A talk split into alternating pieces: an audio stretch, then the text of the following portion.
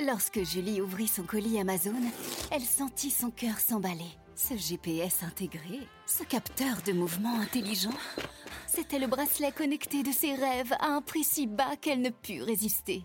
Ça mérite bien 5 étoiles. Des super produits et des super prix, découvrez nos super offres dès maintenant sur Amazon.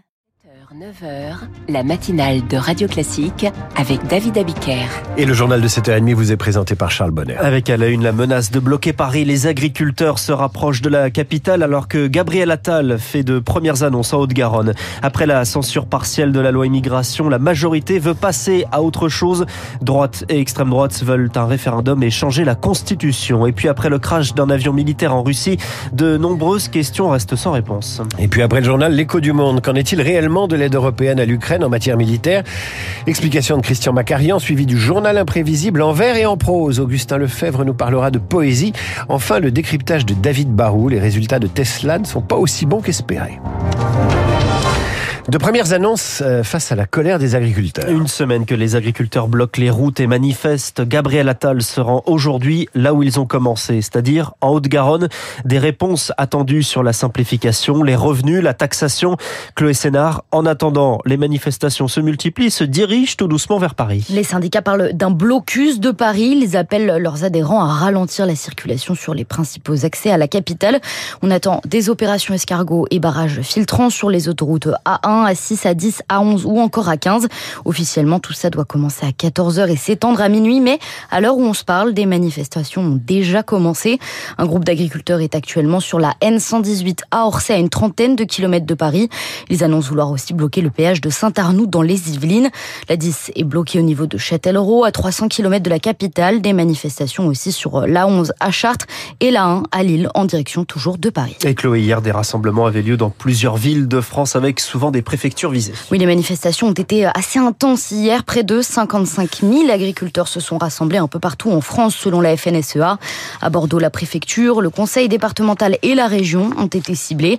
Les agriculteurs ont allumé des feux de paille et de palettes. Ils ont aussi déversé du fumier. Un peu plus, un peu plus au sud, à Agen, les manifestants ont pendu un sanglier devant l'inspection du travail. Ils ont aussi bloqué les voies de la gare avant de déposer pneus, plastiques, cagettes et fumier à l'entrée. La grande distribution et les industriels ont aussi été visés. Les agriculteurs ont déversé du purin et d'autres déchets devant, le, devant la centrale d'achat du système U de Lot-et-Garonne. Même chose en Dordogne devant le portail de l'usine Fromarsac qui fabrique notamment le Saint-Moret. La CGT appelle ses militants à rejoindre le mouvement. Chloé Sénard est sur les destructions de bâtiments publics. Les syndicats FNSEA et jeunes agriculteurs les critiquent. Mais alors pourquoi les forces de l'ordre n'interviennent pas plus? Gérald Darmanin l'a justifié hier sur TF1. On répond pas à la souffrance en envoyant des CRS. Est-ce que les agriculteurs s'en prennent aux policiers ou aux gendarmes? Est-ce qu'ils s'en prennent aux bâtiments publics? Est-ce qu'ils mettent le feu aux bâtiments publics? Ce n'est pas le cas. Voilà. En revanche, j'ai rappelé au préfet que si les bâtiments publics, si les policiers, les gendarmes, les agents de préfecture étaient pris à partie, évidemment que nous interviendrons. Gérald Darmanin invité hier du 20h de TF1 une interview avant tout pour revenir sur cette décision du Conseil constitutionnel, la censure partielle ou totale de 35 des 86 articles de la loi immigration, en grande partie pour des considérations de forme, des cavaliers législatifs, c'est-à-dire des dispositions sans lien avec le texte. Il suffirait donc de faire voter une nouvelle loi. Eh bien non, on va s'en passer, nous dit Ludovic Député Renaissance. On dit stop et on dit que ça ne passera pas. Parce que à l'Assemblée on n'a pas la volonté nous majorité de relancer le débat immigration. Je pense que le texte suffit aujourd'hui à pouvoir y répondre et ce qui a été apporté par l'Union européenne permet aussi de répondre à l'avenir. Donc à partir de là, je crois qu'on doit passer à autre chose. Le seul débat potentiellement qu'on aura, c'est sur l'AME, donc l'aide médicale d'État, mais c'est tout. Mais c'est sans compter sur les républicains hein, qui ont pesé sur ce texte. Laurent Wauquiez va même jusqu'à parler d'un coup d'État de droit dans le Parisien aujourd'hui en France ce matin. Les républicains réclament un référendum sur l'immigration, tout comme le Rassemblement national. Edwige Diaz est député RN. Emmanuel Macron ne se débarrassera pas comme ça de la question migratoire parce que c'est un sujet qui va être traité à l'occasion de la campagne des élections européennes. Le jour où nous arriverons au pouvoir, si les Français décident par voie de référendum de nous demander d'appliquer davantage de fermeté en matière d'immigration, nous pourrons revenir sur toutes les mesures censurées par le Conseil constitutionnel. Réaction recueillie par Lauriane Tout-le-Monde. Gérald Darmanin demande quant à lui au préfet de réunir en février et en mars les dossiers d'étrangers délinquants qui peuvent désormais être expulsés. Dès ce week-end, les mineurs ne seront plus placés en centre de rétention administratif. Vous écoutez Radio Classique, il est 7h35. Au-delà du débat, le ministère de l'Intérieur a publié les chiffres sur l'immigration. Des statistiques qui nous apprennent que la livraison de titres de séjour a augmenté l'an dernier d'un et demi pour cent. Les expulsions aussi augmentent, plus 10% des chiffres à prendre avec du recul selon Jean-Christophe Dumont, expert en migration à l'OCDE.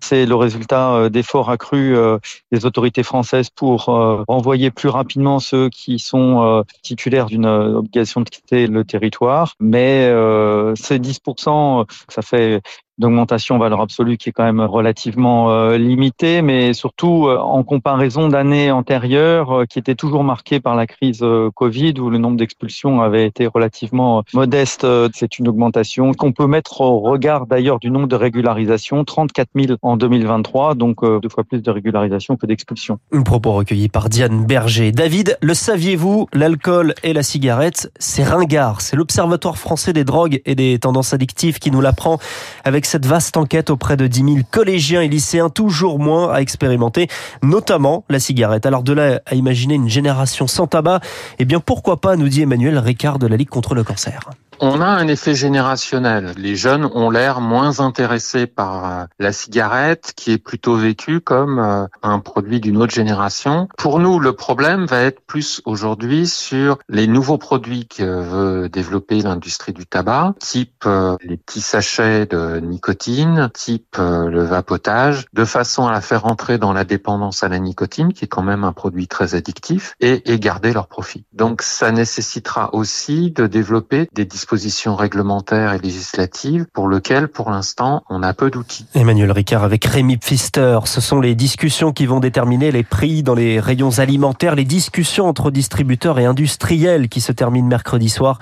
Après des semaines de tension, l'inflation ne devrait pas dépasser 2-3%. Émilie Mayer est la directrice des études à l'Institut Circana il va sortir de ces négociations commerciales quelques baisses de prix, tout ce qui est euh, les huiles végétales, certains types de viande, tout ce qui va être à base de céréales. Et c'est probablement ces changements de prix-là qui vont passer les premiers parce qu'il y a un intérêt à répercuter les baisses pour stimuler la consommation. Et donc celles-ci, elles arriveront, je pense, au courant du mois de février dans les magasins. Mais il y a d'autres types de produits sur lesquels il y aura possiblement des hausses, tout ce qui est à base de sucre, de chocolat. Ce sont les hausses qui, elles, à mon avis, vont être répercutées les plus en douceur, les plus étalés dans le temps pour perturber le moins possible la consommation. Un propos recueilli par Zoé Paldi. L'Ukraine et la Russie continuent de se rejeter la responsabilité après le crash d'un avion militaire. C'était mercredi un avion militaire qui s'est écrasé près de Belgorod à la frontière avec l'Ukraine et avec son, à son bord, selon les autorités locales, 65 prisonniers ukrainiens qui devaient être échangés. Une réunion en urgence du Conseil de sécurité des Nations Unies s'est tenue hier avec des Occidentaux plutôt en retrait signe que des zones d'ombre persistent, euh, Marc Tédé. Kiev ne dément pas pour le moment avoir abattu cet avion et avant même les accusations de Moscou, certains membres de l'état-major ukrainien se seraient félicités d'avoir neutralisé un avion cargo identique qu'ils pensaient chargé de missiles. Y aurait-il eu méprise? Quoi qu'il en soit, selon le consultant aéronautique Xavier Titelman, ces dernières semaines, les Ukrainiens bénéficient d'un ascendant aérien sur les Russes notamment parce que les Ukrainiens ont reçu de nouveaux systèmes qui leur permettent d'abattre des avions stratégiques. Plusieurs avions de chasse dans les dernières semaines, dans le sud des Sukhoi 34, des Sukhoi 30, un Tupolev 22 de bombardiers stratégiques également au-dessus de Kursk. Tout ça, c'est des vraies réussites. Et aujourd'hui, l'aviation russe n'est plus en sécurité, y compris au-dessus de la mer d'Azov. Autre interrogation, y avait-il des prisonniers à bord? Kiev en doute et dénonce l'absence de preuves. Sur la liste des disparus publiée par Moscou, certains prisonniers avaient déjà été rendus à l'Ukraine. Kiev concède qu'un nouvel échange était bien programmé, mais pas par avion, cela ne se fait jamais. L'Ukraine demande d'ailleurs, mais sans grand espoir, que l'ONU et la Croix-Rouge inspectent le site du crash. Et puis on termine avec l'Open d'Australie, la première demi-finale homme qui se joue en ce moment entre Novak Djokovic et Yannick Sinner. Et en ce moment, Djokovic est mené 2-7 à 1 dans les deux premiers sets. Le Serbe numéro 1 mondial a été balayé 6-1, 6-2 dans ce quatrième set. Yannick Sinner mène 2 jeux à 1. On ne sait pas si Djoko va retourner le match, mais il sait le faire. Charles, vous revenez à 8h30 pour le rappel des titres. À suivre l'écho du monde. Que vaut l'aide militaire européenne à l'Ukraine? Le vrai du faux par Christian Macarian. Radio Classique.